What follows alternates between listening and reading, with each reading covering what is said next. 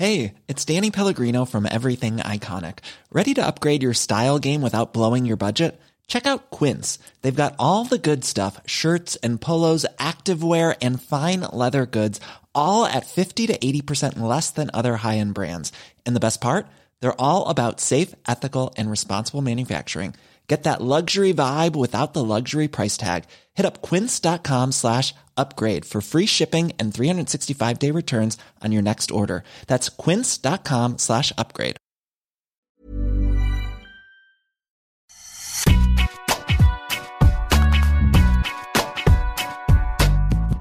Bonjour à toutes et à tous, bienvenue dans Deep Impact, votre podcast tennis sur Eurosport. Je suis Sébastien Petit, ravi de vous retrouver pour cette nouvelle émission avec notre consultant star que l'on ne présente plus, hein, Arnaud Di Pasquale. Bonjour à toi, content de te revoir. Ça fait un bail, donc je pense que je t'ai manqué un petit peu, non?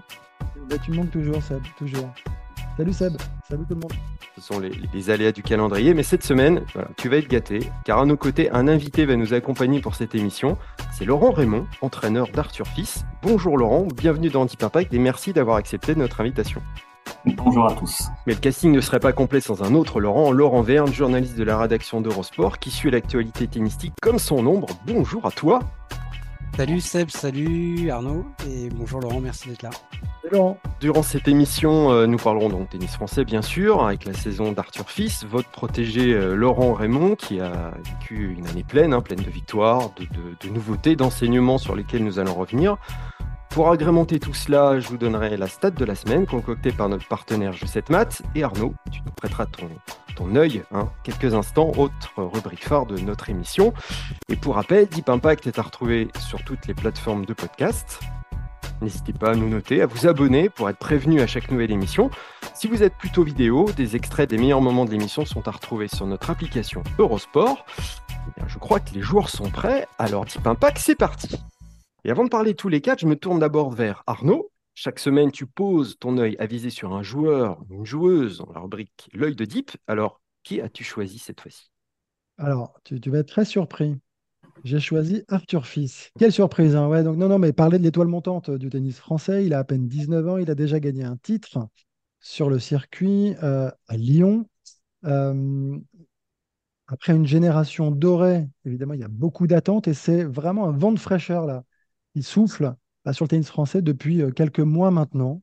Euh, ce qui est absolument génial au-delà de cette ascension fulgurante, parce qu'on peut présenter les choses quand même sous cet angle. Je dis, il a à peine 19 ans, il est déjà dans les 50 premiers mondiaux. Euh, moi, c'est que techniquement et mentalement, je vois aucune limite chez ce joueur et, je trouve ça très intéressant. Je trouve qu'il y a une ambition qui est placée au bon endroit. Euh, je pense qu'il est protégé par, et là on en parlera après avec Laurent, mais protégé euh, justement concernant la, pression qui peut peser aujourd'hui sur ces jeunes qui arrivent euh, et sur le tennis français pas, dont on n'arrête pas de parler négativement quand même, où il n'y arrive pas, il n'y arrive pas. Là, on a un jeune de 19 ans qui débarque avec d'ailleurs un autre, hein, parce qu'il y a cette émulation avec Luca Van Hache aussi, qui joue énormément et c'est génial. Mais, mais Arthur, en fait, ouais, c'est c'est un joueur costaud dans tous les secteurs du jeu. Il nous a déjà montré de très belles choses, qui a prouvé qu'il était capable d'évoluer sur euh, probablement toutes les surfaces. Il y a beaucoup de boulot, évidemment, euh, mais, euh, mais j'y vois aucune limite. Et ça, c'est super, super intéressant voilà, pour la suite. Un œil bref, parce que j'attends, on attend beaucoup de réponses de l'entraîneur d'Arthur entraîneur d'Arthur que tu connais depuis un moment, euh, Arnaud. Ouais, Laurent, ouais, on se connaît depuis très longtemps. Ouais. Et je suis très content de le retrouver. Je suis très content de, voilà, qu'il soit parmi nous là sur, sur l'émission parce que tu parlais d'œil avisé là pour le coup. Euh, on, parle d'experts. Ça fait un petit moment qu'il est sur le circuit et il en a entraîné quelques-uns des, très très bons joueurs. Oui, alors Laurent Raymond, vous, vous êtes rattaché à la fédération depuis effectivement plusieurs années. Euh, vous étiez aux côtés de Corentin Moutet hein, entre 2016 et 2021, 22, 22, jusqu'à ce qu'il soit demandé à Corentin de voler de ses propres ailes. Comment est-ce que vous avez découvert Arthur et pourquoi est-il si particulier selon vous? Alors, j'ai découvert Arthur, effectivement, quand j'ai terminé ma collaboration avec, euh, avec. Et euh, on a commencé, euh, on a commencé ensemble en décembre, décembre de, en fait, il y a à peu près maintenant à peu près dix mois. Euh, voilà, comment ça s'est passé bah, ça s'est fait suite à une réunion avec avec notre DTN actuel, Nicolas Escudé, qui m'a demandé de m'occuper de ce de ce jeune et bien évidemment que j'ai que j'ai que j'ai accepté et, et, et voilà et donc ça fait maintenant dix mois que l'on est ensemble et c'est une belle année, c'est une belle aventure. C'est vrai que Arnaud parlait de, de vent de fraîcheur tout à l'heure. Euh, c'est vrai qu'il est très agréable de le voir jouer car il a, il a toujours le sourire. Il joue avec le public, on le sent appliqué, impliqué même. Est-ce que c'est un peu ça la patte, euh, Laurent Raymond? Oui, ce qu'il faut, effectivement, les choses vont très vite. Hein. Euh, quand on a commencé le début d'année, on a commencé par un challenger au Portugal, à Oeiras, qu'il a gagné d'ailleurs. Et euh, en fait, avant, il n'avait jamais gagné un tournoi. Il n'avait même pas gagné un, un futur. Et euh, donc pour lui, déjà, euh, gagner un challenger sur, sur le premier coup, premier tournoi, c'était quelque chose de, pour lui, qui, bon, peut-être qu'il s'attendait pas, mais en tous les cas, derrière, il a bien, il a bien enchaîné. Euh, avec ses premières victoires sur le en 250 sur Montpellier, suivi de Marseille et ainsi de suite. Et, euh, voilà, en fait, il est extrêmement frais, il est extrêmement, euh, effectivement, il a les yeux, qui pétillent tout le temps. Il, fait les choses simplement. Ce qui est vraiment bien, c'est que c'est quelqu'un qui est, un, travailleur, qui a la tête sur les épaules. Et, et voilà, il faut rester surtout comme ça. Il faut garder euh, cette, cette humilité et euh, garder ces, valeurs de travail qu'il a pour l'instant. Et c'est ce qui en fait aujourd'hui un bon joueur. Alors, ça fait pas tout hein, de faire tout ça. Hein. Il faut avoir des qualités, hein. comme disait Arnaud, euh, c'est c'est un joueur qui est qui est techniquement assez assez accompli, qui a des grosses qualités quand même de puissance. Ça c'est important aujourd'hui dans le dans le haut niveau d'être puissant. Il est puissant à la fois sur ses coups de, de fond de course, que ce soit à gauche comme à droite, et, mais également au service. Et après, effectivement, comme le disait aussi Arnaud, c'est mentalement, il y a quelque chose qui se dégage. Il aime les, les moments forts, il aime les événements. C'est là où je le vois faire euh, les meilleurs matchs. Et euh, ça, c'est un indicateur qui est quand même très important et très fort pour, pour la suite. Je me tourne vers Laurent Vergne. La, première fois qu'on en a vraiment entendu parler, c'était à Roland Garros 2021, quand il a battu Bernard Tomic, un ex-top 20 mondial. C'était au premier tour des qualifications de, donc de Roland. Il avait 16 ans à l'époque, presque 17. Mais alors, depuis, quelle progression quand même? Oui, il y a une progression qui est vraiment, je pense que même pour Arthur et Laurence, c'est probablement aller plus vite euh, qu'ils ne l'avaient imaginé tous les deux. J'ai retrouvé une, déclat de, de, Laurent en tout début d'année, euh, je crois que c'était juste après ORA justement. Vous disiez que vous n'aviez pas fixé d'objectif en termes de classement pour Arthur cette année. À l'époque, je pense qu'il était autour de la 200e place. Il hein. faut quand même se souvenir d'où il vient en, en Ouais, voilà, donc il a vraiment, euh, ça a été une explosion en termes de classement, mais qu'il n'y avait pas d'objectif par rapport à ça qui était fixé, mais plus par palier. Alors c'était euh, d'abord effectivement comme il n'avait jamais gagné un tournoi, peut-être gagner un futur, mais comme vous le disiez, à mon avis, il va pas y retourner. Gagner un challenger, ça s'est fait. Euh, gagner un premier match sur le circuit, ça a été fait très très vite, puisque non seulement il a gagné un premier match en février, mais il a fait deux demi il a gagné un, premier titre en 250, une demi en 500. Il a découvert les grands chelems. Ça aussi, c'était un des objectifs. Mais ça m'a fait penser un petit peu, alors toute proportion gardée, à ce qu'avait dit Juan Carlos Ferrero à propos de Carlos Alcaraz à la fin de l'année 2021. Alcaraz, à l'époque, est 30e mondial. Il a gagné un 250 et Alcaraz avait dit, euh, Ferrero avait dit, l'objectif cette année en 2022, c'est de gagner un 500, l'étape au-dessus. Il a gagné un 500 dès février, puis un 1000 euh, dès mars, et puis il a gagné un grand chelem et il est devenu numéro un mondial.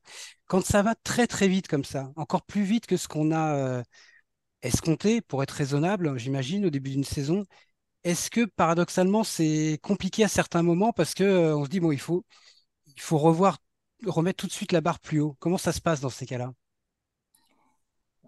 Bon, déjà les programmes changent euh, on doit adapter les programmes parce que ben, on va taper euh, forcément plus haut parce que ben, avec son classement, il rentrait, euh, il rentrait pas dans les 250, après il rentrait, après dans les 500, même dans les 1000.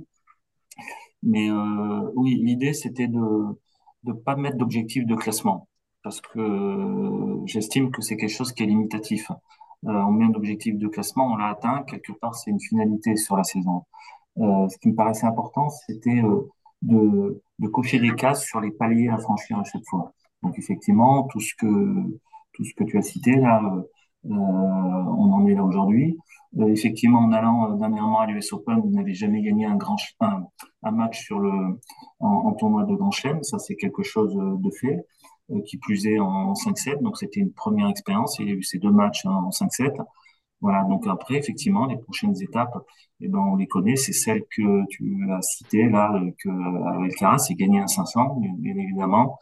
Euh, être dans un carré d'un mille, être en deuxième semaine de, Grand Chelem. Voilà un petit peu le 15 maintenant qui reste qui reste à cocher. Alors bien évidemment, euh, il y a aussi maintenant la Coupe Davis parce que bon, il a fait sa première, il a eu sa première sélection. Euh, bah maintenant, il va falloir euh, gagner son premier match et avoir sa première victoire aussi là-dedans. Alors, euh, c'est vrai qu'il a vécu un, vrai boom hein, dans sa carrière cette année.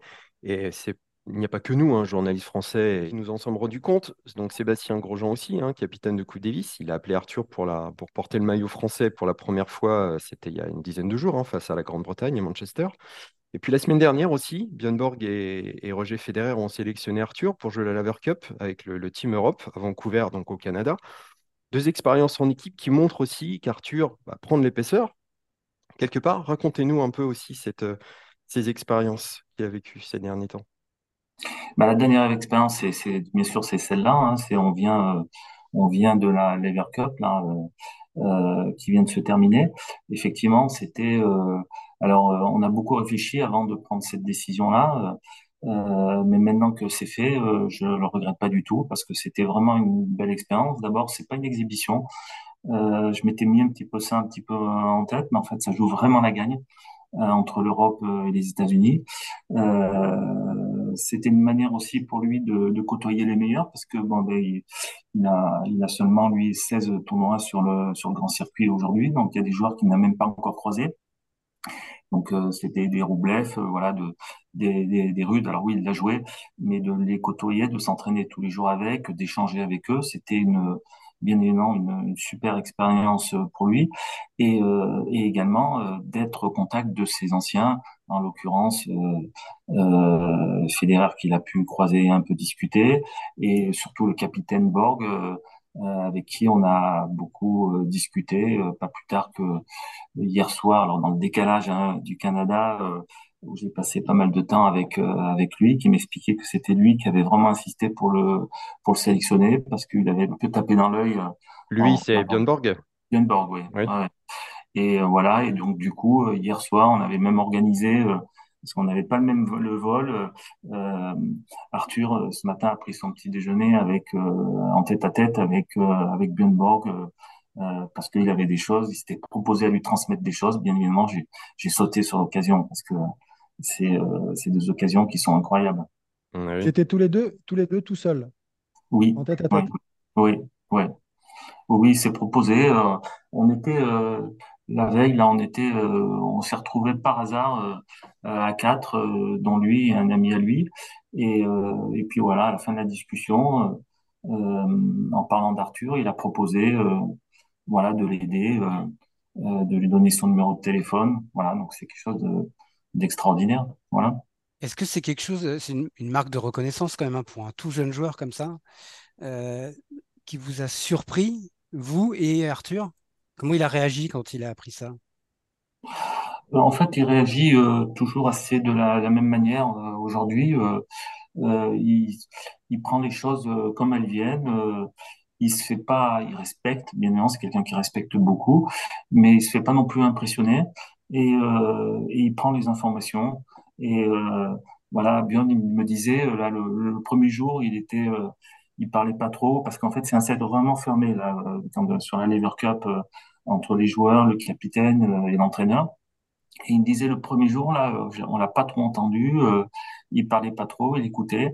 Et à partir du deuxième jour, et, et troisième jour, et quatrième jour, il dit il y a une progression à lui dans sa manière de prendre confiance euh, au sein du groupe, la confiance pour s'exprimer, de parler euh, euh, sur sur le sur les matchs lorsqu'ils allaient jouer, ses partenaires, le coaching que lui-même y apportait, parce que vous avez vu comment fonctionnait ce, ce, ce format où les joueurs sont présents, euh, peuvent venir au bord de, avec le capitaine du joueur. Et voilà, il me dit, c'est, euh, il a, il montre quelque chose qui, qui, qui, fait que les choses vont très vite. Et effectivement, ça correspond à, à ce qui s'est passé un peu cette saison où effectivement les choses vont très vite. Voilà. Alors après, on sait que le plus dur, euh, bien évidemment, reste à faire et, et, euh, et là-dessus, il va falloir être extrêmement vigilant et, et que les choses restent euh, fluides surtout euh, et euh, garder la tête sur les épaules et travailler tout en euh, avec de, de beaucoup de sérénité. Tu avais échangé avec Björn Borg, toi Arnaud, un jour dans ta vie ou pas, de joueur? Non, j'avais pas échangé avec Björn Borg. euh, non, tu vois, il n'y pas joué la eu Lever cette, Cup non plus. il y a pas eu cette reconnaissance. C'est ça la question indirecte. Et c'est très moche, je trouve. Non, Non, il n'y a pas eu ça. c'était, c'était qui les, les, les personnes qui te, qui te conseillaient à l'époque? euh? Moi, j'ai- j'ai des- Non, mais qui conseillait, je discutais plutôt avec les Français qui étaient déjà sur le circuit quand j'arrivais, euh, tu vois, et, et je pense à Arnaud Butch, euh, beaucoup, quand je suis arrivé, qui lui a été plus sur la fin de sa carrière. On avait même dû se jouer une ou deux fois. et euh, j'avais, moi, j'ai des souvenirs de discussions, d'échanges avec lui. Même Cédric, Cédric Mhm. Pioline. Euh, j'ai ces souvenirs, ouais, vraiment, euh, où, tu sais, t'es, t'es le petit jeune qui arrive, c'est vrai que tu as 19 ans.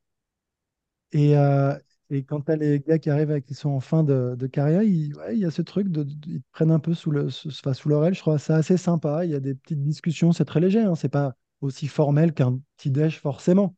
Mhm. Mais tu sens qu'il y a un regard qui se pose avec, euh, avec l'envie peut-être quand même de transmettre et d'accompagner. Et je pense que tous les joueurs un peu en fin de, de carrière ont cette envie. Je sais pas, mais je- tu vois, je, je pense qu'ils sont nombreux tous à, à vouloir le faire. Et c'est cool. Et parce que quand tu es jeune, en revanche, c'est vraiment un truc super. Et il faut. Je pense qu'on n'en a pas assez conscience d'ailleurs. Et, et- et- et c'est un, c'est un- c'est un vrai lien intéressant de pouvoir échanger, discuter avec des gars qui ont quand même plus de vécu, plus d'expérience, plus de victoires aussi, et des, Mhm. parfois des, des- des finales de Grand Chelem, hein, quand euh, je parle de Cédric notamment. C'est intéressant de les regarder, de les observer. Je ne sais pas si, comment il est d'ailleurs par rapport à ça. euh, Est-ce Ouais, qu'il sollicite les, Ouais. les vieux Français maintenant, mais qui ont un bagage énorme, quelqu'un comme Gaël, par exemple, avec qui il était euh, également à la Lever Cup, ou des, des- des joueurs comme ça, ou des Joe de son gars quand il est arrivé, qui était encore là. Euh, est-ce qu'il il sollicite ça ou pas, ou pas tant que ça? En fait, les choses se font naturellement euh, et il est vrai ce que, dit- Arnaud, c'est que c'est quelque chose vraiment qui est important qu'on parle pas assez souvent. En fait, les anciens, euh, quasiment tous les anciens transmettent. Et ça, c'est quelque chose qui est très, qui est très important, qui est vachement fort parce que ils ont leur expérience qui est différente, ils ont, euh, ils ont des histoires différentes, ils ont des choses différentes à porter les uns aux autres. Et, euh, et ça, euh, c'est quelque chose, c'est vraiment une qualité que l'on a sur ces, euh, entre guillemets, j'aimerais dire anciens joueurs ou, ou, ou joueurs retraités, hein, euh, que ça soit Joe quand on était euh, au tournoi de Lyon, euh, euh, que ça soit euh, Gilles Simon quand on fait, euh, quand on a fait des entraînements euh, ici en, en quand il, quand il, joue encore, hein, euh, voilà, euh, et, euh, et voilà, et donc euh, Gaël, bien évidemment, euh, euh, à table, on a pu échanger sur pas mal de choses hein, à sa manière. Et euh, voilà, Richard aussi, beaucoup, euh, parce qu'on a fait pas mal de- d'entraînements avec euh, Richard. Euh, à sa manière, Richard a beaucoup de choses à, à dire. Moi, c'est c'est direct avec Richard. Ça, on va pas, il va pas broder euh, euh, pendant une demi-heure. Il va être, il va être cash euh, sur les choses. Donc voilà, et puis il écoute, il écoute et euh, et euh, puis je m'aperçois que ben, finalement, euh, c'est des choses qui qui l'intègrent bien et qui sont très importantes pour nos jeunes. Est-ce qu'il a pu taper la balle un petit peu avec, Roger Federer? Parce que là, la Laver Cup, c'est, quand même son, événement. Il était là, on sait qu'il a, qu'il a de temps en temps sorti une tête, mais est-ce que vous avez pu aussi discuter avec lui? Alors euh, non, c'était prévu, mais c'est que partie remise euh, parce que le programme était extrêmement chargé. Euh, comme vous pouvez imaginer, euh, Federer avait un programme du matin jusqu'au soir qui était qui était non-stop. Voilà, donc ça s'est pas fait, c'était prévu, mais c'est que partie remise. Hmm.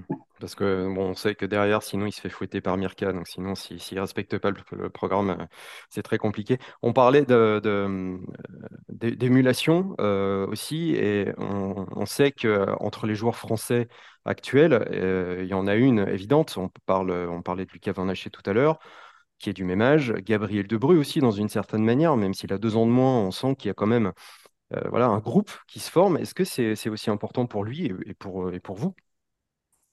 Euh, oui, c'est c'est colossalement important parce que c'est ce qu'on appelle ces dynamiques de groupe. Aujourd'hui, il existe entre euh, Arthur et Lucas une, une vraie dynamique euh, positive. On s'entraîne vraiment. Alors, si pour le coup, que, si avec quelqu'un on s'entraîne le, le plus souvent, on s'entraîne le plus souvent cette année, c'est euh, c'est ils ont joué tous les deux beaucoup de fois. Euh, il y a que des choses positives parce que les entraînements sont toujours de qualité. ce sont deux, deux, joueurs qui aujourd'hui qui se respectent, qui s'apprécient. Euh, et ça, c'est quelque chose de, voilà, c'est comme ça que ça, ça, ça marche. C'est comme ça que les dynamiques se font derrière. Un, un Gabi Debout derrière qui, qui voit ça, qui s'entraîne avec eux, et ben les choses leur paraissent euh, normales euh, de, enfin normal, pas, par une normalité, mais euh, il dit mais finalement c'est pas aussi loin que ça parce que sur les sets d'entraînement il se passe des choses et ainsi de suite. Et cette dynamique elle est euh, elle est euh, elle, elle, est très forte. Est-ce que c'est une bonne chose pour pour Arthur et pour Lucas par la même occasion?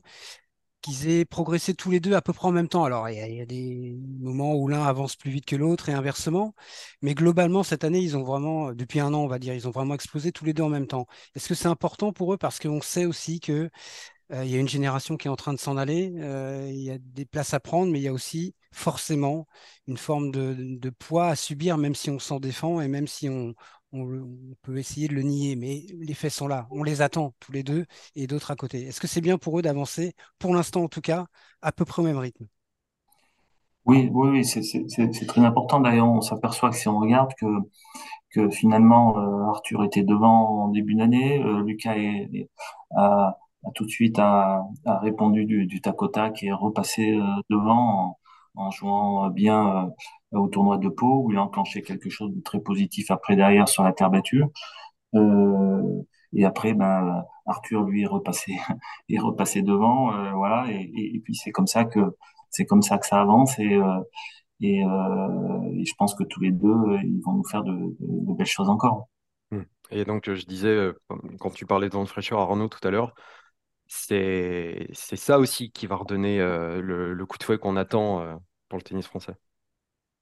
Ouais, alors c'est ça qui va donner. Mais en fait, moi, la question en même temps, parce que je ne sais pas si Laurent y a déjà répondu, j'ai l'impression que il prend les choses de la bonne manière, comme elles viennent, et sans peut-être sans prise de tête ou quoi que ce soit. Mais la question, c'est est-ce qu'ils ressentent cette pression, justement, là, tu vois, ces joueurs, tu vois, du tennis français qui va mal, tu sais, ces derniers temps, quand même, c'était, je trouve, assez lourd, assez pesant, très présent, parce que ça peut, enfin, beaucoup moins de résultats que d'habitude, quand même, sur des derniers grands chelems, avec euh, bah, des gros titres qui qui, qui, qui, sont pas forcément toujours euh, les euh, plus sympas à, lire.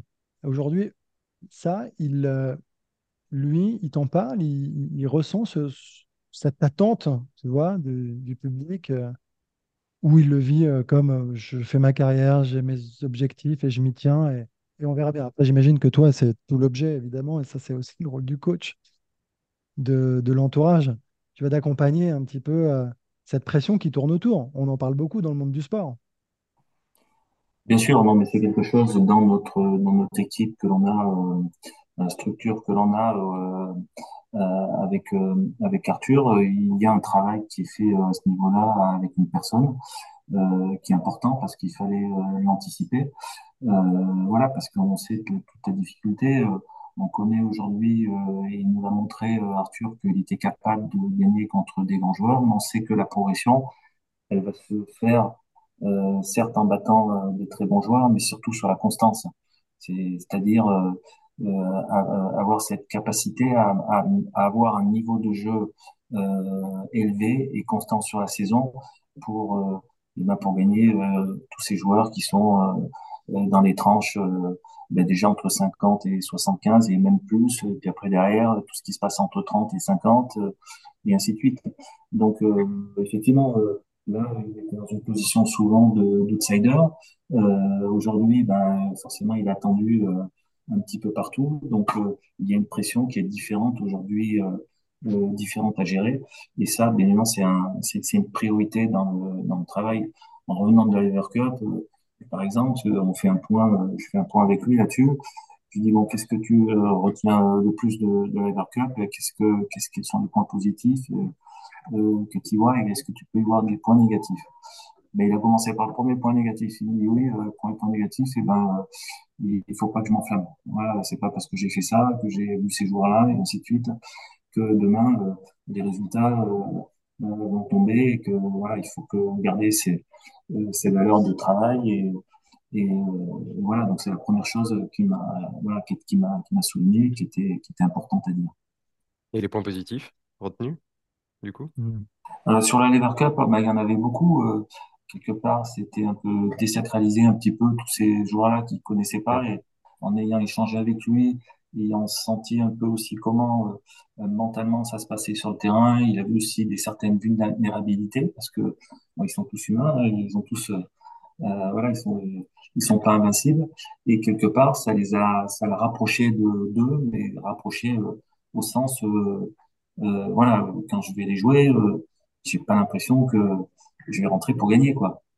Et ça, ce sont des vrais points positifs. Et puis, quand vous êtes tout à l'heure, d'avoir discuté, échangé avec ces joueurs-là, euh, de parler du circuit, euh, euh, voilà, toute la difficulté d'une saison qui est extrêmement longue et extrêmement éprouvante, sollicitante, avec tous ces tournois qui s'enchaînent, ces décalages horaires et ainsi de suite.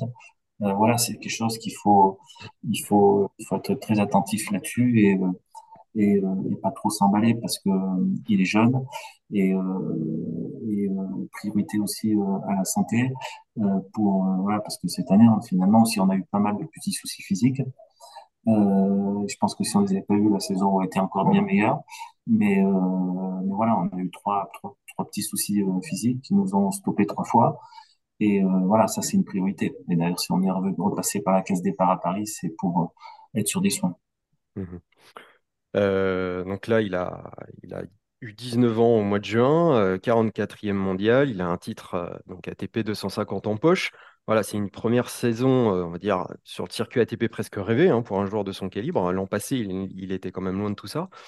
À quel moment le point de bascule s'est produit, selon vous? Est-ce que vous parliez du titre Challenger au Portugal en début d'année? Est-ce que c'est ça? Est-ce que c'est peut-être aussi le tournoi de Montpellier où il a atteint ses premières demi sur le circuit ou un match en particulier? Moi, personnellement, je l'ai, euh, je l'ai, euh, je l'ai vu au tournoi de d'Oreas, euh, sur le Challenger. Euh, Portugal, sur donc. les tournois, voilà, sur euh, cette capacité à, à avoir en indoor, qui est certainement euh, sa meilleure surface, aujourd'hui, même s'il est polyvalent.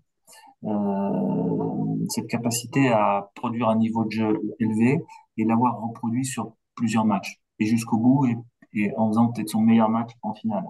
Euh, donc je me suis dit là, il y a quelque chose qui, qui, qui ouais, je me suis dit là, il y a, il y a un truc. Il va se passer, il va se passer des choses euh, par la suite et, et puis ça a été vite confirmé. Alors après ça a été Quimper hein, où il était en finale, où il perd sur euh, Grégoire Barrère et puis après mais il a enchaîné ses deux demi-finales à, à, Montpellier et Marseille. Voilà. Il y a un match Arnaud qui t'a qui t'a marqué de Arthur cette année? Je me rappelle l'avoir commenté. Euh, c'était à Rome, sur Serundolo, je dis une bêtise. Rome?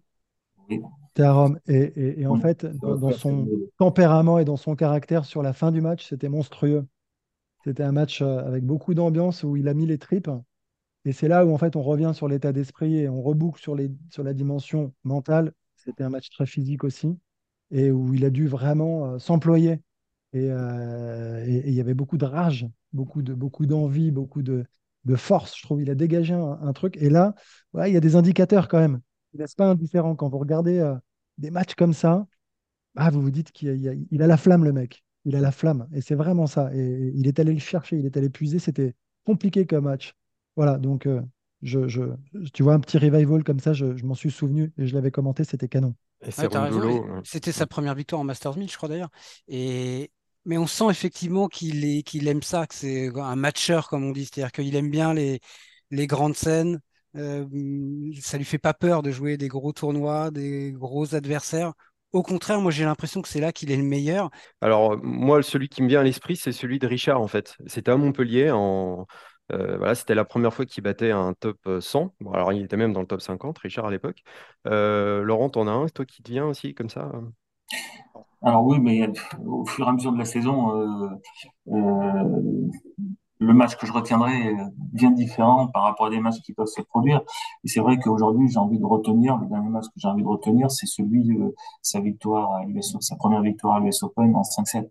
Voilà, parce que c'est, il s'est passé beaucoup de choses euh, euh, sur ce match-là.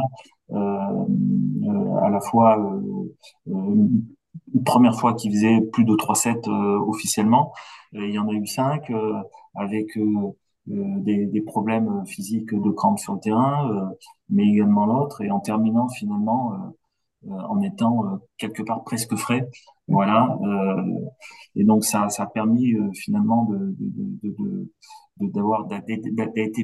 d'aller puiser pardon dans des ressources qu'il ne se croyait pas euh, qu'il ne se connaissait pas parce que pour lui avoir des crampes c'était plus possible donc ça il a su les gérer parce que ça se gère parce que c'est pas des, ce sont pas des crampes de de, de fatigue euh, euh, parce qu'il n'est pas suffisamment entraîné. C'est, euh, on en parle suffisamment. Ce sont des crampes de, ben de, de stress, de nervosité, et il a su les gérer. Et, et pour lui, c'est, c'était vraiment un ensemble de, de choses avec des, bien sûr des températures très élevées. Et, voilà, je trouve que cette victoire représente euh, beaucoup de choses. Donc c'était contre Talon Greensport, hein, le, néerlandais qui était 24e euh, mondial. Seulement Laurent, est-ce que euh, un des axes de progression l'année prochaine, alors aussi il y, a, la question physique parce que vous l'avez dit, il a été quand même stoppé deux trois fois sur des bonnes dynamiques en plus le plus souvent. Est-ce que l'objectif c'est de gagner une certaine forme de constance, y compris sur des dans des matchs qui paraissent moins euh, excitants sur le papier, sur la durée, ça passera aussi par là pour s'installer davantage dans le top 40, euh, 30, euh, peut-être 20 dès l'année prochaine? Je trouve qu'il y a vraiment beaucoup d'axes de travail sur lesquels il, il, peut encore progresser ou il va progresser de toute manière. Et ils sont nombreux, que ça soit au service. bien évidemment, il est puissant, mais il y a beaucoup de choses à faire et à travailler au niveau du service. On sait là la, gestion de la variété, la variation euh, de, ce qui peut être fait au niveau de euh, au niveau du service, que ce soit dans la maîtrise des effets, dans la, dans la, précision.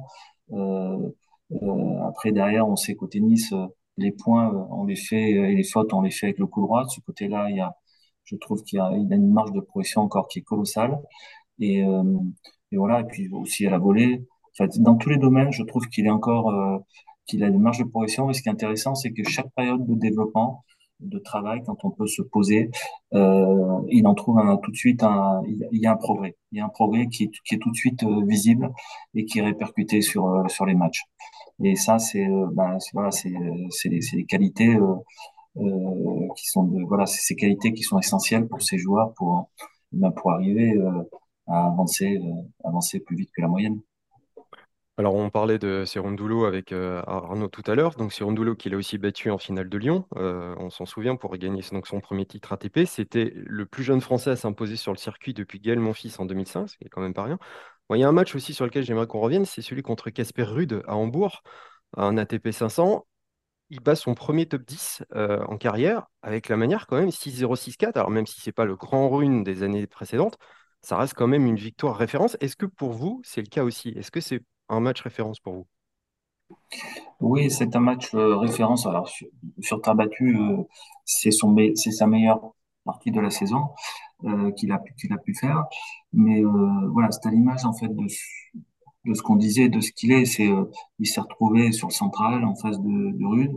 Il est arrivé, il n'a pas tremblé. il a joué son meilleur tennis et il est arrivé pour gagner. Euh, il l'a fait de, de, belle manière, justement en montrant un petit peu toute la palette de ce qu'il est, capable de faire, euh, à, la, fois euh, au niveau de l'impact physique, parce que c'est comme c'est un joueur puissant. Il a montré sur un joueur contre Rude, là, sur cette partie-là, que eh ben, physiquement et en termes de puissance, il était au-dessus de lui. Alors oui, certes, c'est pas le Rude qu'on a pu connaître à un moment donné. Et sur ta c'était c'est son match, c'est son match référence Je vais vous donner une autre stat euh, pour euh, illustrer son bond en avant euh, dans, sa, dans sa carrière cette année. Statistique donc de notre partenaire Constance du compte Je 7 Math que vous pouvez suivre sur les réseaux sociaux. Arthur Fils n'a eu besoin que de 63 jours entre son entrée dans le top 100 et son entrée dans le top 50 du classement ATP. Donc, maintenant, il est 44. Dans l'histoire du classement ATP, aucun joueur français n'a connu une transition plus rapide. Alors, je mets volontairement de côté les Français, les, François Geoffrey, les Patrice Dominguez, Patrick Proisy, qui sont rentrés directement quand le classement a, a, pris naissance 73, voilà, c'était il y a 50 ans pile poil. Euh, à titre de comparaison, Alcaraz, lui, il a mis quasiment le double, 112 hein, jours environ. Euh, bon, ça c'est pour être, euh, pour être un peu tatillon, mais comment vous, voyez la suite Vous avez commencé à, en parler un petit peu tout à l'heure, des progressions pas à pas, mais comment vous voyez la saison prochaine, 2024 euh, bah effectivement, on travaille déjà sur cette euh, programmation, hein, euh, parce qu'il faut, anticiper les choses. L'année prochaine est une année particulière parce que c'est une année de, des Jeux Olympiques. Euh, donc, euh, c'est un objectif prioritaire pour pour Arthur et pour nous. Et donc, Jeux Olympiques veut dire Roland Garros veut dire terre battue. Donc, c'est s'aguerrir sur terre battue en début de saison. Et, euh, et euh, il sera programmé euh, pour Arthur probablement la tournée en, en Amérique du Sud que, que Arnaud connaît bien.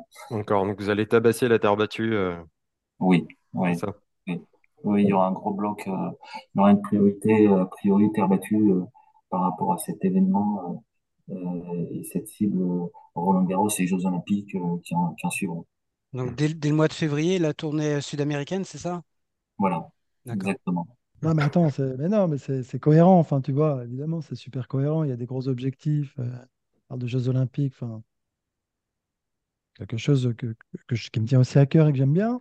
Donc, euh, non, non, c'est très bien. De, non, mais c'est génial, je trouve. C'est bien. C'est à cause de ça que tu vas pas sur la Lever Cup en plus. Parce que ouais, exactement. Il faut être, faut être cohérent, tu vois. Et je trouve que là, c'est cohérent. Après, euh, après, ça sera peut-être pas tout le temps ça son, programme, évidemment, mais là, par rapport aux différents objectifs, c'est super. Après, euh, non, attends, moi, je, on, admire tous aujourd'hui sa progression. Euh, c'est la manière dont, la manière dont il avance. on, a dit beaucoup de choses. On est très élogieux, évidemment, à, son égard, quoi. Et je trouve que moi, je, trouve qu'il donne l'impression de très bien gérer les choses, en fait. Voilà. Et c'est aussi ça qui est intéressant.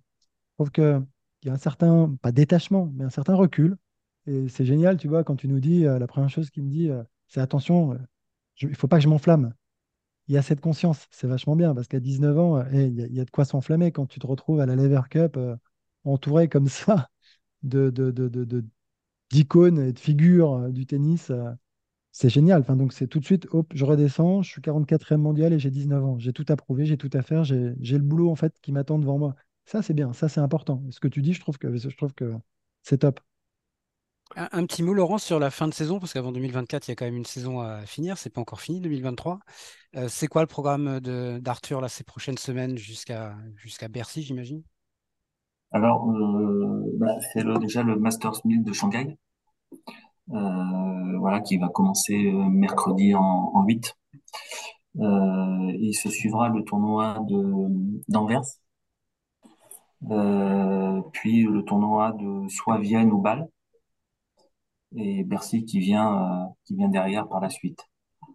Euh, voilà, tout en sachant que ensuite euh, il y aura encore une compétition, c'est le Masters, la, la Next Gen, qui va se passer fin fin novembre, qui commence bah, le, qui commence le 28 novembre. voilà, donc et puis la saison va vite. derrière, il y aura la, la préparation. Euh, et la saison va vite euh, attaquer euh, après par la tournée en Australie. Je sais qu'il n'y a pas d'objectif en termes de classement. En tout cas, il n'y en avait pas cette année. Mais là, mine de rien, il y a deux Masters 1000 à jouer, un 500, un 250. Ça fait pas mal de points et il n'est pas si loin d'un cap qui est tout sauf négligeable, qui est le, cap des têtes de série potentielles en Grand Chelem. Est-ce que c'est un objectif, ça, de la fin de saison ou on n'en parle pas du tout? Moi, j'ai ça en tête. J'ai ça en tête d'être tête de série à, Australie. Oui, oui, tout à fait, tout à fait. Euh, et euh, c'est important, c'est important d'être euh, d'être tête de série dans, dans un tournoi de Grand Chelem comme dans tout tournoi d'ailleurs, parce qu'on est un petit peu plus protégé. là, sur les premiers Grands Chelem qu'il a fait, alors il y a, on va dire, il n'y a pas de mauvais ou, ou bon tirage, mais il est tombé deux fois sur tête de série à Roland et sur même, et puis à Wimbledon. Ouais, c'était David, David, Voilà. Davidovic Fokina. Ouais, Voilà. Exactement. Et euh, on, on connaît l'importance euh, euh, du tirage au sort. Et euh, donc, tête de, d'être tête de série euh, favorise forcément euh, euh, les choses au niveau du tirage. D'ailleurs, il avait eu aussi une tête de série à l'US Open. hein. Il l'a battu cette fois-là, mais, Mm. Oui. a été aussi tête de série. hein. Et euh, au niveau euh, physique, pour, pour, pour finir, euh, vous disiez tout à l'heure qu'il avait eu des, des petits pépins. C'est ça aussi qui l'a freiné en, en Grand Chelem? C'était à cette période de l'année, non? Entre Roland Garros et Wimbledon? C'était euh, c'était sur la préparation, euh, c'est sur un accident, hein, c'est pas une blessure, euh, Ah, sur un accident euh, bête, j'ai envie de dire. Pendant notre préparation sur terre battue, donc il nous avait fait déjà prendre un petit peu de finalement de retard. On avait prévu justement de commencer plus tôt que tout le monde la terre battue et on a, finalement on a commencé un petit peu plus tard. Euh, ça nous a ralenti, freiné d'un mois, un mois et demi. Et effectivement, euh, ça s'est produit après sur gazon euh, au Queens. C'est pareil, sur un, voilà, il a marché sur une balle, une histoire, voilà, un accident bête encore. Et, et c'était vraiment dommage parce qu'en fait, c'était pour jouer Alcaraz.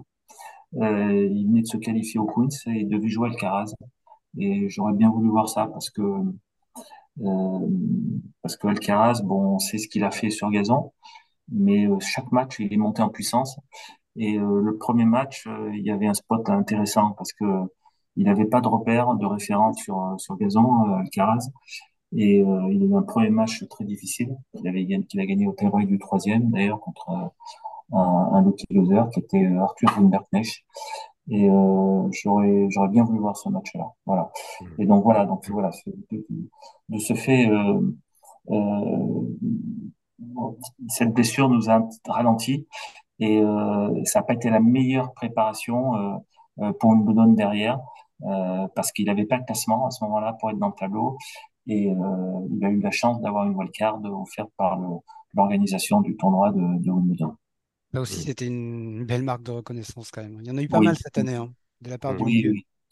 Avoir une wildcard de, de Wimbledon, c'est euh, il faut il faut cocher pas mal de cases. Et, euh, et euh, voilà. Et donc il a eu la chance de, de, de l'avoir récupéré. Et on espère que ça va continuer l'année prochaine. Arnaud, un petit mot pour finir? Bah, moi, je- moi, je sais qu'il est entre de très bonnes mains.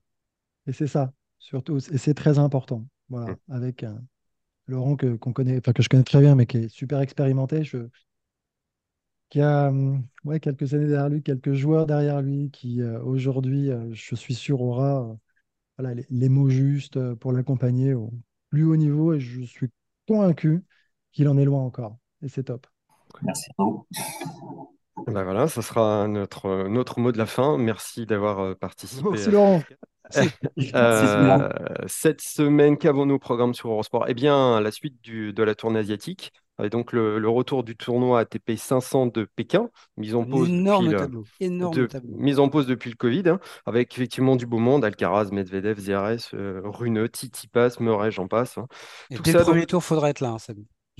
Ah oui, parce que nous avons un, un Runeux Félix Auger-Aliassime, je crois.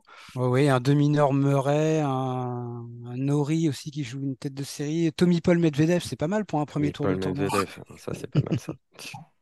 Et donc euh, tout ça à partir du jeudi 28 septembre jusqu'au mercredi 4 octobre. Voilà, donc euh, pas de finale ce dimanche euh, pour faire la place belle à ce qui suit. Donc le, le tournoi de Shanghai, ce Masters 1000 en point d'orgue euh, qui s'écoulera du 4 au 15 octobre. Où là Arnaud, tu auras droit à ta finale le dimanche matin. Voilà, Tout à fait. il faudra te lever tôt.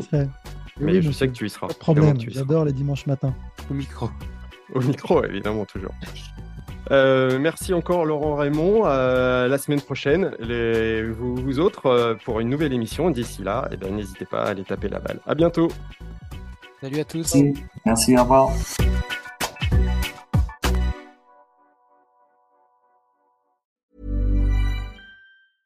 Mom deserves the best, and there's no better place to shop for Mother's Day than Whole Foods Market. They're your destination for unbeatable savings, from premium gifts to show-stopping flowers and irresistible desserts. Start by saving 33% with Prime on all body care and candles. Then get a 15-stem bunch of tulips for just $9.99 each with Prime. Round out Mom's menu with festive rosé, irresistible berry chantilly cake, and more special treats. Come celebrate Mother's Day at Whole Foods Market.